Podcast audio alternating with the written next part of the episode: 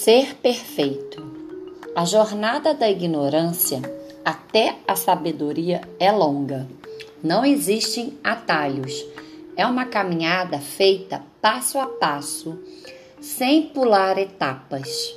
É importante estar atento a si mesmo, procurar corrigir-se a todo momento.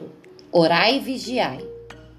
Mudar os hábitos negativos a seu favor.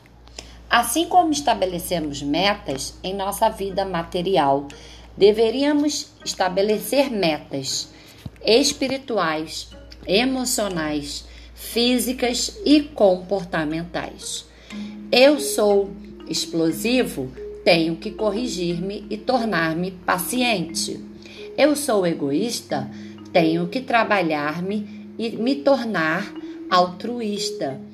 Se eu sou ansiosa, eu tenho que me policiar para me, me tornar-se menos ansiosa. E por aí vai. Tudo num processo de evolução. Se eu sou egoísta, como eu falei, eu vou tentar estar tá sempre melhorando. Observe que eu não estou mudando os outros, mas sim a mim mesmo. Gaste a sua energia com você. Os outros terão que fazer o mesmo trabalho. Minha, contribu minha contribuição será o meu exemplo. Então, você seja o exemplo. Não pense que será fácil. Mudar hábitos requer muita energia, atenção e força de vontade, com muita coragem.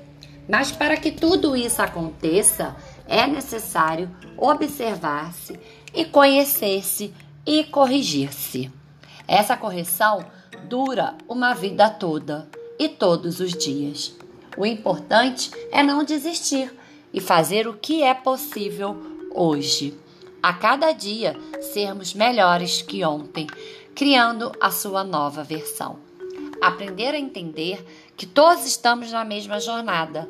Todos temos defeitos e qualidades, mas comece a valorizar as qualidades ao invés de criticar só os defeitos, mas sempre evoluindo.